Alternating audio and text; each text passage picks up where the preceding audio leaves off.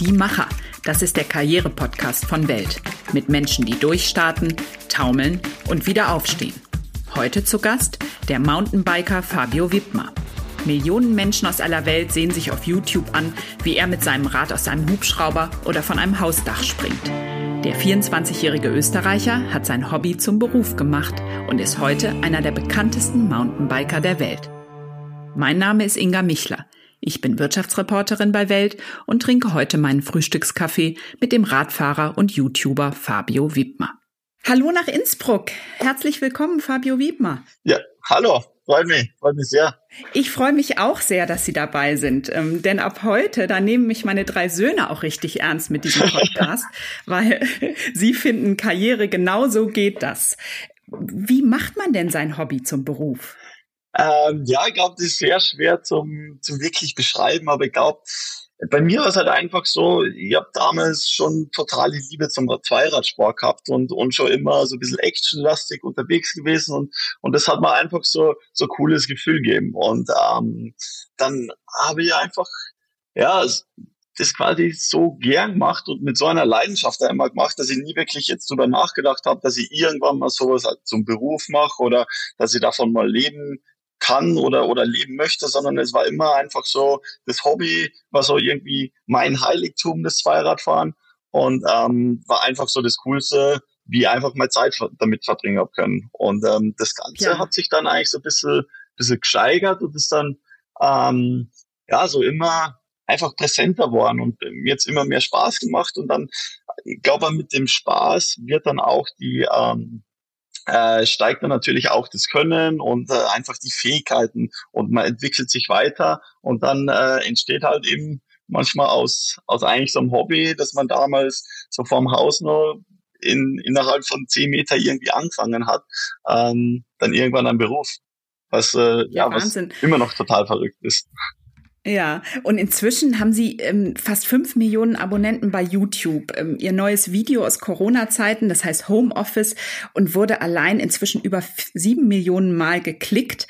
Ähm, vielleicht können Sie den Hörern, die es noch nicht gesehen haben, mal kurz beschreiben, was Sie denn da so machen. Ähm, ja, genau. Also es war ähm, bei uns so wie bei so ziemlich jeden anderen. Wir waren halt eingesperrt zu Hause, mehr oder weniger ähm, und mussten halt einfach schauen, okay, ähm, ja, jetzt müssen wir die Zeit zu Hause verbringen, was kann man machen? Und jetzt haben wir so überlegt, okay, jetzt muss ich halt schauen, dass in mein Bikespielplatz, der eigentlich normalerweise in der Stadt oder eben am Berg irgendwo ist, dass ich den nach Hause verlagere. Und ähm, dann habe ich einfach so ein bisschen gebrainstormt mit, äh, mit meinen Kollegen, die mit mir in Innsbruck wohnen und haben uns überlegt, okay, was können wir irgendwie Cooles oder Verrücktes auf dem Bike zu Hause machen?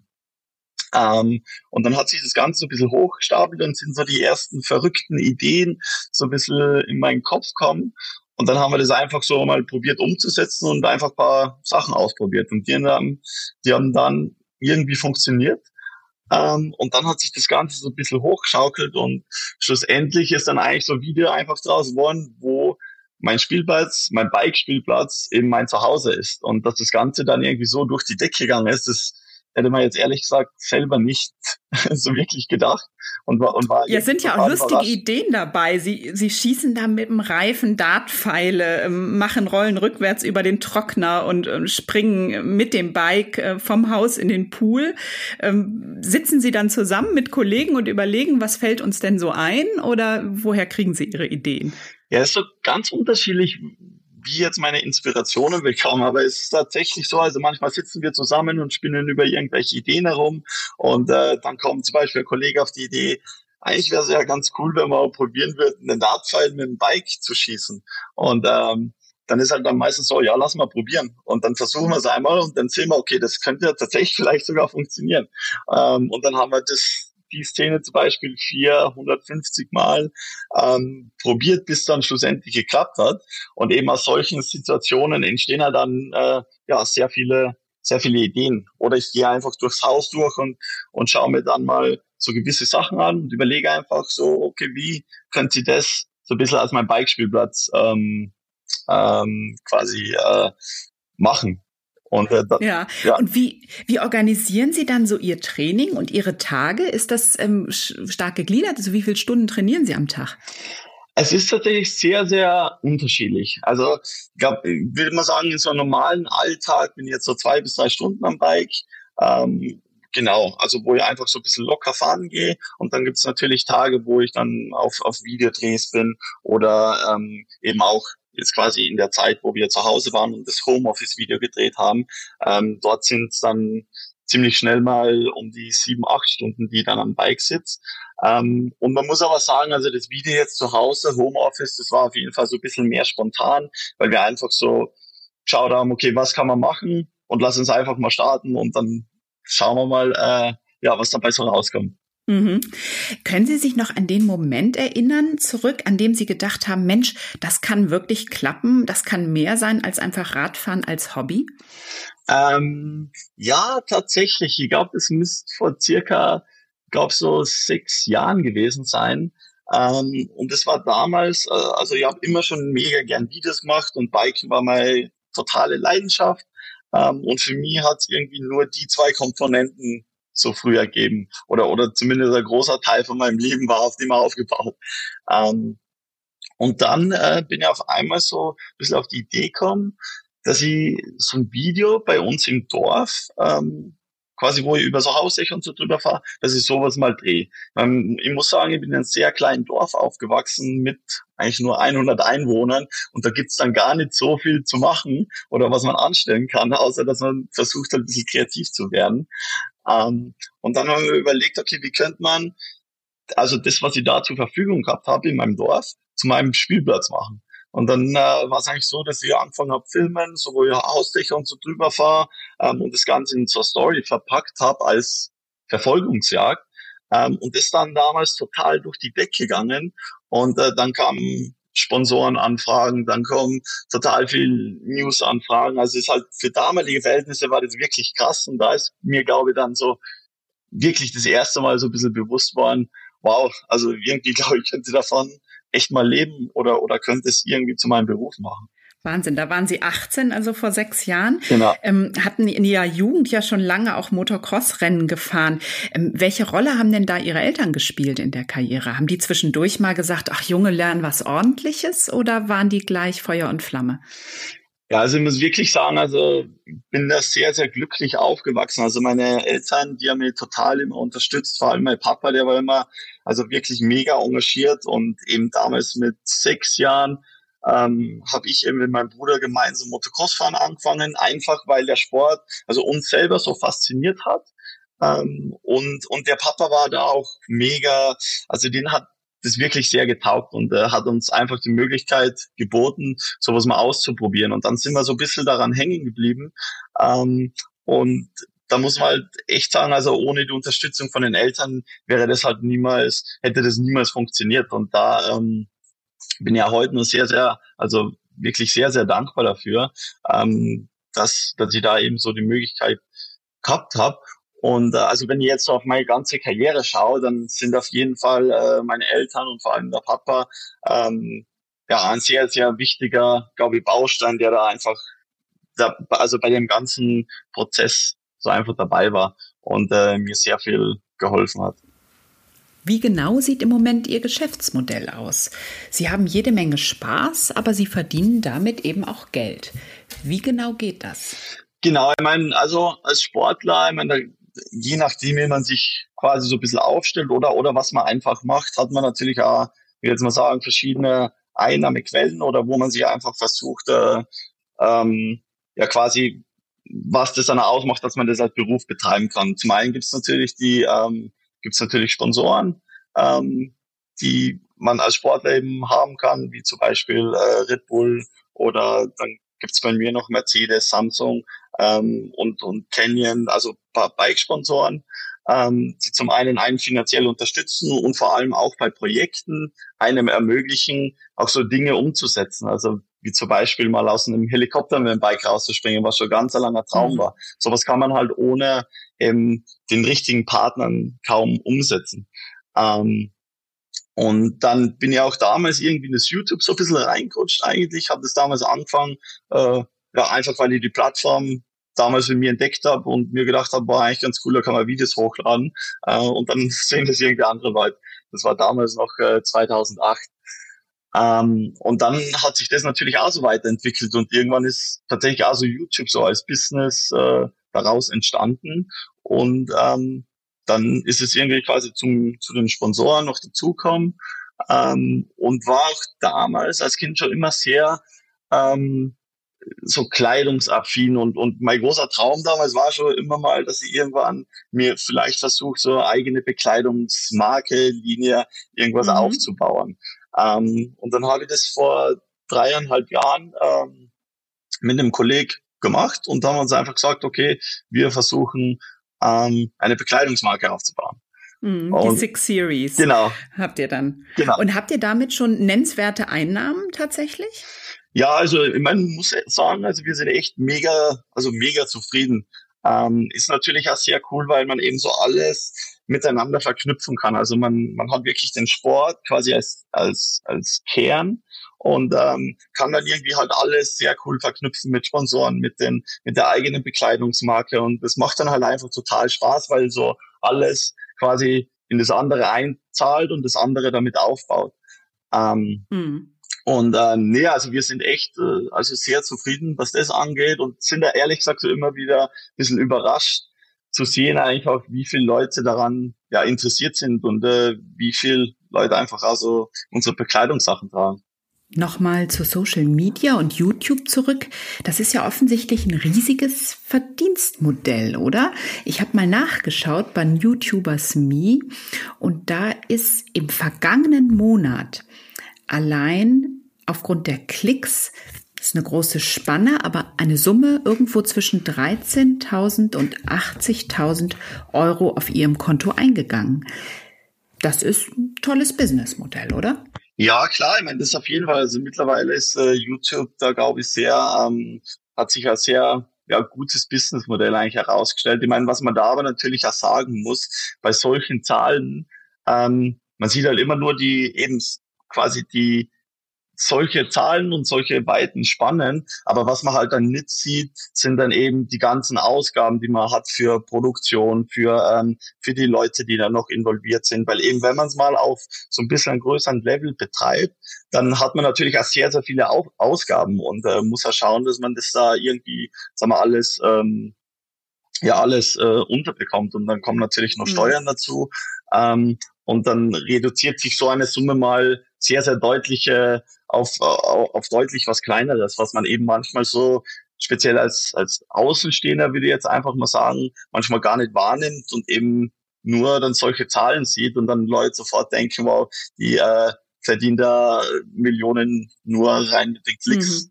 Ähm, und Sie haben inzwischen tatsächlich auch, sind es feste Angestellte. Ich habe nur gelesen, Sie sind sehr eng mit Ihrem Kameramann und Ihrem äh, Fotografen zusammen, auch privat. Ähm, und das ist sozusagen, sind Leute auf Ihrer Payroll, richtig? Ähm, es sind äh, es sind eher Leute, die jetzt quasi auf Freelance-Basis mit mir machen. Die haben mal so ein, zwei andere Sachen noch äh, quasi, die sie ansonsten noch machen. Ich meine, die machen schon, sagen wir, ja, sehr viel für mich und den vertraue ich da total. Aber das ist dann meistens eben auf Freelance-Basis, weil ich einfach mit sehr, sehr vielen verschiedenen Leuten auch die ganze Zeit zusammenarbeite.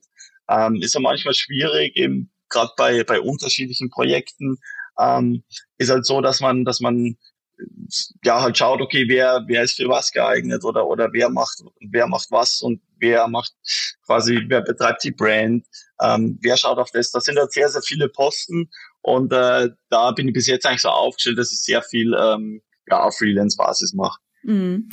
Und haben Sie mal darüber nachgedacht, was sozusagen die Skills sind, die Sie auf Social Media so erfolgreich machen?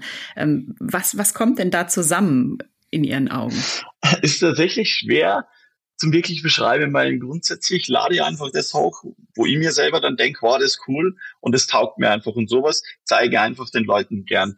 Ähm, ich glaube, was es bei mir vielleicht so ein bisschen speziell macht, ist, glaube ich, ähm, dass man einfach so sieht, dass sagen wir mal, Social, meine Social Media Accounts jetzt nicht äh, quasi so wie andere sind, sondern halt schon sehr, sehr eigen sind, ähm, vielleicht auch sehr viel Kreativität aufweisen ähm, und einfach gerade spezielles Bike-Thema so in einer ganz anderen Kontext widerspiegeln, was halt vielleicht die Leute noch nicht gesehen haben. Und ich glaube, ähm, wenn man eben versuchen will, glaube ich, da irgendwo erfolgreich zu sein, dann muss man da schauen, dass man irgendwo seine Nische in erster Linie findet und äh, einfach so ein bisschen seine Einzigartigkeit selber auslebt und, und die selber präsentiert ähm, und nicht versucht, jetzt irgendwie andere nachzumachen, sondern halt wirklich, dass man seine eigene äh, Persönlichkeit da irgendwie findet. Und ich glaube, dann funktioniert sowas auch. Mhm. Und Sie haben auch früh damit begonnen, Videos auf Englisch aufzunehmen.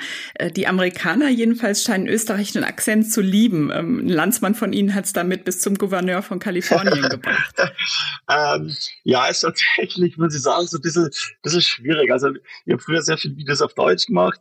Ähm, und dann sind natürlich auch immer wieder sehr viele Kommentare, ähm, ob ich mal eben Videos auf Englisch machen kann, weil halt nicht alle das verstehen können und dann schaue ich mal meine, meine View-Zahlen hin und wieder mal an, ähm, wo man dann einfacher sieht, okay, es sind halt einfach doch ein großer Anteil ähm, an den Zuschauern, die halt kein Deutsch sprechen. Und deswegen habe ich ja damals so ein bisschen den Schuss gefasst, okay, ich schaue jetzt, dass ich ein bisschen mehr Videos auf Englisch mache und dass ich mir da vielleicht ein bisschen mehr reinlebe. Ähm, und das hat sich dann, das war dann so ein bisschen eine Zwischenzeit, würde ich mal sagen, so ein bisschen eine Mischung, weil so immer so die Frage war, okay, Deutsch ist natürlich sehr authentisch, weil es einfach die Muttersprache ist. Auf der anderen Seite will man auch die anderen Leute irgendwo bedienen und, und nicht, nicht weglassen, weil es ein sehr, sehr großer Anteil eigentlich davon ist. Und deswegen war es immer so, ehrlich gesagt, so ein bisschen schwierig für mich jetzt wirklich einzuschätzen, okay, ähm, was, was macht jetzt am meisten Sinn, was macht jetzt am meisten Sinn, vor allem für mich auch, dass ich noch einen Spaß dabei habe. Ähm, und mittlerweile ist eben so, dass wir uns mehr oder weniger darauf entschlossen haben, dass wir das auf Englisch machen ähm, und dann eben deutsche Untertitel reinbringen. Ähm, weil ich glaube, wir selber als Team haben auch dann ja immer so ein bisschen dazugelernt und ähm, auch auf Englisch dazugelernt und mittlerweile, glaube ich, funktioniert es ganz gut. Mhm. Ähm, Sie haben es ja eben auch schon angesprochen, Sponsoren, ganz wichtiger Teil auf jeden Fall der ganzen Produktion und der Sachen möglich, die Sachen möglich zu machen. Ähm, seit einigen Jahren sind Sie schon äh, bei Red Bull unter Vertrag. Wie kam es denn dazu? Ähm, genau, also wie eben schon gesagt, Sponsoren sind da ein mega wichtiger Teil und äh, vor allem eben so Partner wie Red Bull ist, äh, ist gerade in dem Sport, so wie Inbetreiber, also wirklich, äh, äh, wirklich total lässig, würde ich jetzt einfach mal so sagen. Ähm, es hat damals eigentlich so angefangen, ich war schon als kleines Kind immer sehr großer Red Bull-Fan und alle, sagen wir, guten Fahrer damals, alle richtig guten Fahrer, die haben damals so einen Red Bull-Helm gehabt. Und das hat mir einfach total fasziniert. Und ich glaube, daraus ist auch so ein bisschen der Traum entstanden, dass ich irgendwann mal ähm, vielleicht so eben Red Bull-Athlet sein kann oder, oder das äh, probieren möchte, sowas zu werden. Ähm, und, und die sind dann auf Sie zugekommen oder sind Sie, äh, haben Sie dort an die Tür geklopft? Es war damals war es dann so, dass ich tatsächlich noch bei denen angefragt habe und so. Und da war ich noch, glaube ich, um die ja 13, 14 Jahre darum. Und äh, einfach nachgefragt, ja, wie es mit Spons äh, Sponsoring und so ausschaut, wie man das halt so, würde ich jetzt mal sagen, als, als, als Kind oder als Jugendlicher damals so macht, gemacht hat. Ähm, und das war aber dann natürlich, äh, waren auch meine Riding Skills nicht auf dem Level, wo sie, wo sie eben heute sind oder wo sie hätten sein sollen, um auch wirklich, sagen wir mal, dort ähm, ja irgendwie Fuß zu fassen. Und dann hat sich das so ein bisschen gesteigert, aber die haben schon immer gesehen, ähm, dass ich mir halt total engagiere und dass ich halt einfach das lieb, was ich mache. Und das ist das Spiking. Mhm. Und das hat sich dann mhm. quasi so ein bisschen weiterentwickelt. Die haben mir dann bei den, bei, den, bei so Videoprojekten so ein bisschen unterstützt, ähm, dann auch so ganz leicht finanziell mal unterstützt, dass ich zumindest mal Filme hab zahlen können. Ähm, und dann, ähm, ich glaube, das war dann 2016 oder 2017, ähm, genau sind die dann auf mich zukommen mit der, ja, mit der Frage, ob es für mich eben interessant wäre, ähm, quasi Red Bull, Red Bull Athlet zu werden. Und, äh, mhm. ja. Und nun ist ja gerade Red Bull auch immer wieder in der Kritik, Athleten zu extrem gefährlichen Stunts anzufeuern. Wo ziehen Sie denn da für sich die Grenzen? Ja, ist tatsächlich sehr verbreitet, dass Red Bull eben irgendwie so ein, so ein, so ein Image eigentlich hat, was ich ehrlich gesagt nicht wirklich verstehe. Ähm, ich meine, klar, zum einen ist natürlich häufig so, dass Red Bull einfach Athleten unterstützt, die extreme Sachen machen und da kann auch sehr schnell mal was schiefgehen. Aber also ich würde sagen, dass auf jeden Fall die ganzen Athleten, die bei Red Bull unter Vertrag sind, dass die wirklich keinen Druck von von Red Bull oder von von irgendjemanden ähm, in der Branche verspüren, sondern wirklich das einfach selber gern machen und solche Projekte auch umsetzen würden, ähm, wenn eben jetzt vielleicht Red Bull eben nicht dabei wäre. Ich meine, klar ist manchmal schwierig, wenn man vielleicht Projekte finanziell nicht so, äh, so umsetzen könnte, wie man es mit Red Bull kann. Ähm, aber schlussendlich sind es immer nur die Entscheidungen von den Athleten. Und also ich kann nur wirklich von mir sagen, ähm, dass bei mir Red Bull tatsächlich eher diejenigen sind, die vielleicht mal sagen, ey, mach vielleicht mal ein bisschen, bisschen langsam oder, oder ähm, ja, geh mal vielleicht nicht so viel Risiko ein. Aber ich bin halt einer, der ja, der halt Extremsport wirklich liebt und ähm, wo ja bereit bin, sagen wir, ein bisschen Risiko einzugehen, aber natürlich, sagen wir, sehr kalkulierter in meinen Dingern bin. Ähm, hm. Sie haben ja. sich bei einem Sprung aus dem Helikopter in den Schnee, haben Sie sich das Schlüsselbein gebrochen. Ähm, ja, wie motivieren Sie sich nach so einem Unfall dann, dann wieder aufs Rad zu steigen? Ähm, äh, ja, ich, mh, hm, schwierig. Ich meine, ich bin grundsätzlich einer so, also wenn's wenn's mich mal hinlegt, dann dann stehe halt einfach wieder auf und denke okay, und weiß oder schau dann einfach, ähm, das so ein bisschen zu analysieren, okay, weshalb ist das Ganze jetzt schiefgegangen und wie kann ich das das nächste mhm. Mal vermeiden.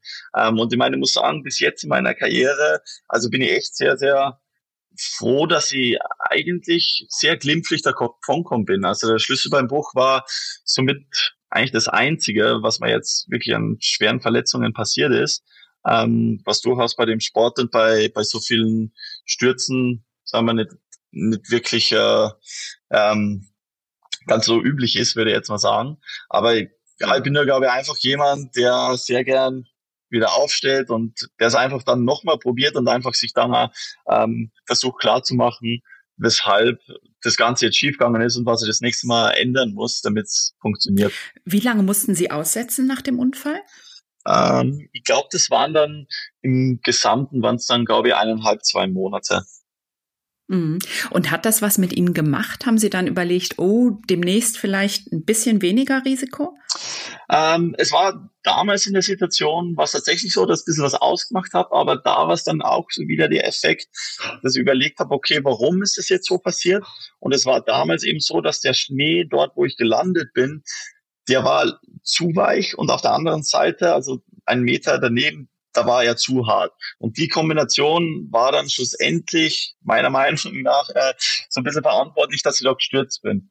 Und ähm, ich glaube, was ich daraus so ein bisschen mitgenommen habe, ist, dass ich mir einfach so ein bisschen ähm, die Sachen, die ich jetzt versuche umzusetzen, dass ich mich da ähm, besser darauf vorbereite und ähm, dass ich, dass ich mir eben genauso jeden Step überlege und dass er wirklich die Verhältnisse dafür, sagen wir, perfekter sind, ähm, um eben quasi Stürze und sowas zu vermeiden. Hm. Und haben Sie inzwischen das Gefühl, dass Sie, weil Sie ein breites Publikum hat, haben, dass diesen Thrill vielleicht auch sucht, dass Sie denen das sozusagen schuldig sind, dass Sie auch einiges riskieren?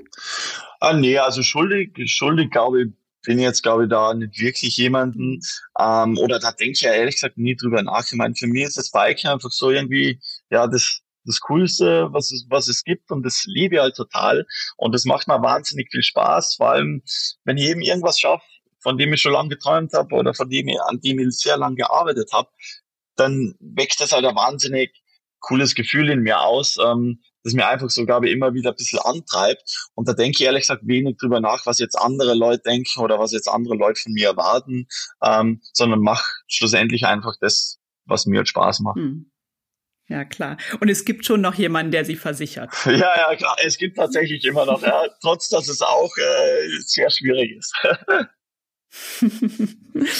ja, nochmal zum Thema Berühmtheit und Verantwortung. Ich meine, Sie sind jetzt ja tatsächlich in dieser Szene unter Jugendlichen ähm, sowas wie eine Berühmtheit und haben daraufhin auch plötzlich ziemlich viel Kritik im Netz bekommen. Einmal wegen des Helikopters in den Bergen und dem Umweltschutz und dann gab es ein Video in Israel, das hat dann auch noch für Aufruhr gesorgt.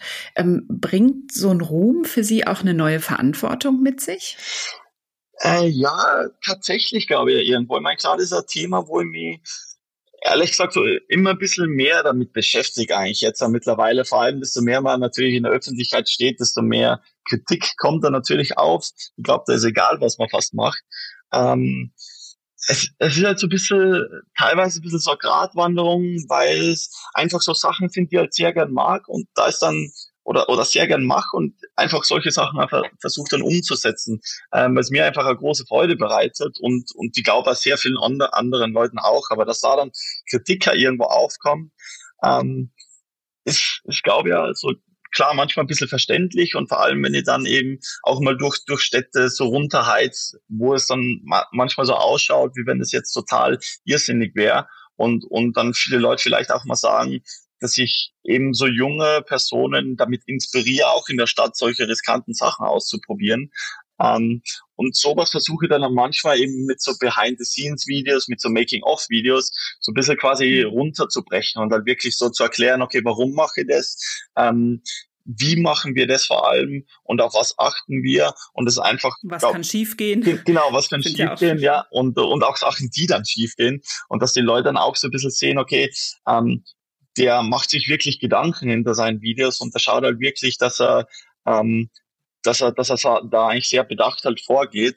Ähm, und, und das ist mir eigentlich schon sehr wichtig. Aber ist natürlich da teilweise ja schwer, vor allem ähm, dann mit solchen Videos wie auch Israel, ist natürlich sehr schwer, dass man da immer und überall nur auf, auf, auf Ruhm, sage ich mal, stoßt. Ähm, und dass man da nie. Hm, da sind sie durch die Wüste gebiked sozusagen. Und ähm, ja, der, genau. Ja. ja, genau. Also das war eben so Video in Israel und man muss wirklich sagen, also die Landschaft in Israel ist wirklich der Wahnsinn. Ich glaube, eine, eine wirklich der coolsten Orte, wo ich bis jetzt in meinem ganzen Leben war oder hingereist bin. Und das hat mir halt total fasziniert, ähm, die Gegebenheiten. Und das war dann auch zum Biken total krass. Und äh, das hat mir einfach mhm. sehr, sehr geflasht. Und dass wir dann eben. Und die Kritik war, dass sie politische ähm, Geschichten außer Acht gelassen haben. Ja, genau, genau. Da ist dann mhm. sehr vielen Leuten darum eigentlich gegangen, ähm, was eigentlich überhaupt nicht in meiner Intention stand. Für mich war das also überhaupt nie irgendwie so ein Gedankenwehr quasi, dass ich da jetzt über irgendwas politisch,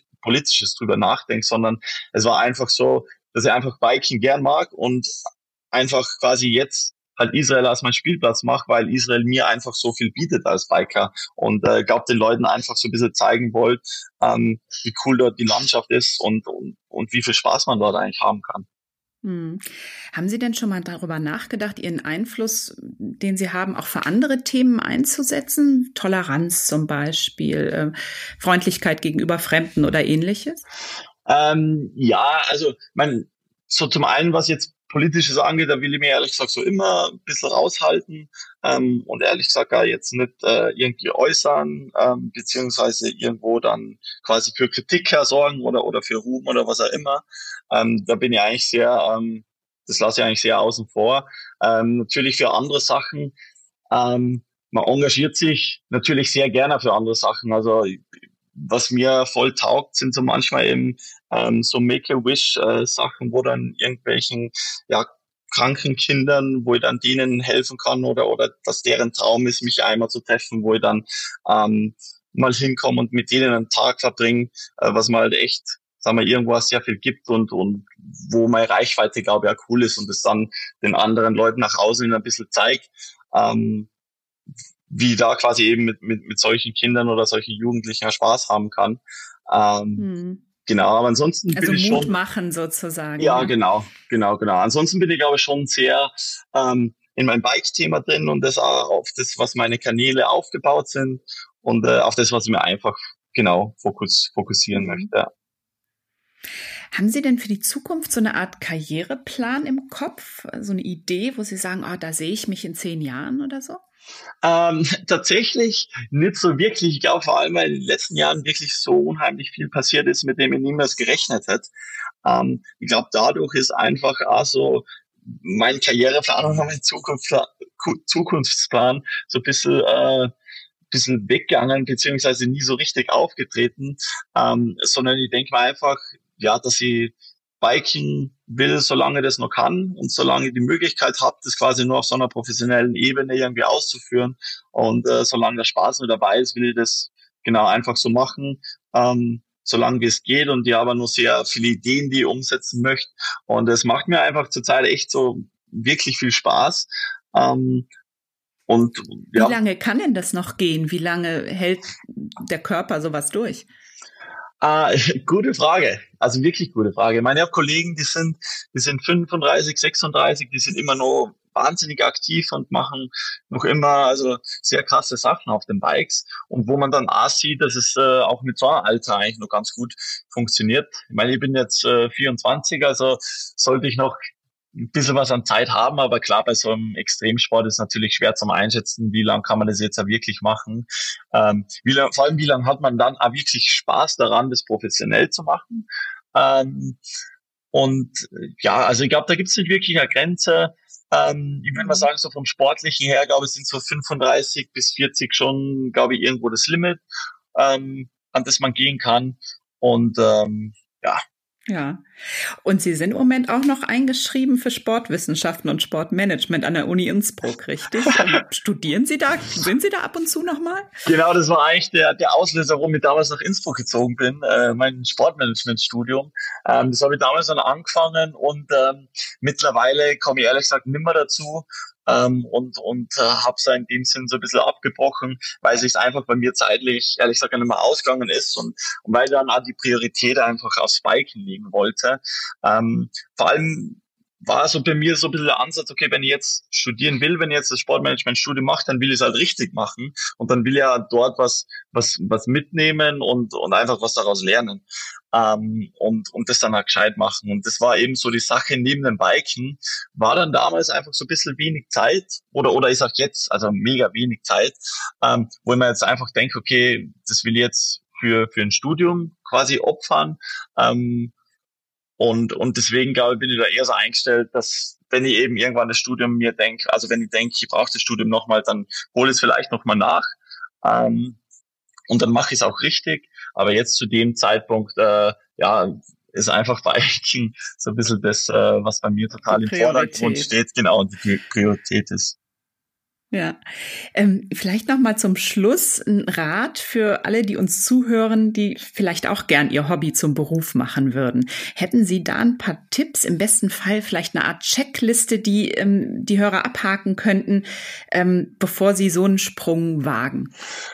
Ähm, ich glaube, das ist sehr schwierig und vor allem auch sehr, ähm, sehr äh, unterschiedlich, vor allem, glaube ich, in, in, in diversen Staaten. Ich glaube, kannst du von mir so ein bisschen erzählen. Ich glaube, das Wichtigste, was es wirklich gibt, wenn man sein Hobby zum Beruf irgendwo machen will, ist, dass man, dass man also wirklich Spaß dabei hat ähm, und dass man hart arbeitet und dass man ähm, eben einfach so vielleicht versucht, so ein bisschen anders zu denken manchmal.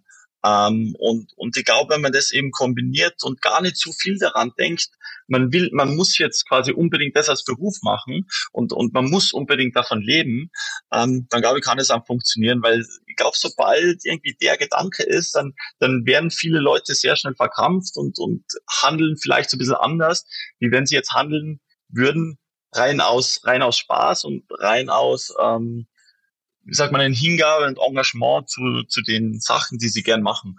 Ähm, und deswegen glaube ich, ist da einfach so der beste Tipp, den ich geben kann, dass man wirklich Spaß an der Sache hat und äh, ja, dass man, dass man hart dran arbeitet. Ja, herzlichen Dank, Fabio Wiedmann, für das Gespräch. Vielen, vielen Dank. Hat mich gefreut. Das waren die Macher. Wenn es Ihnen gefallen hat, abonnieren Sie uns doch in den Podcast-Apps. Die nächste Folge kommt in zwei Wochen. Mein Name ist Inga Michler. Bis zum nächsten Mal.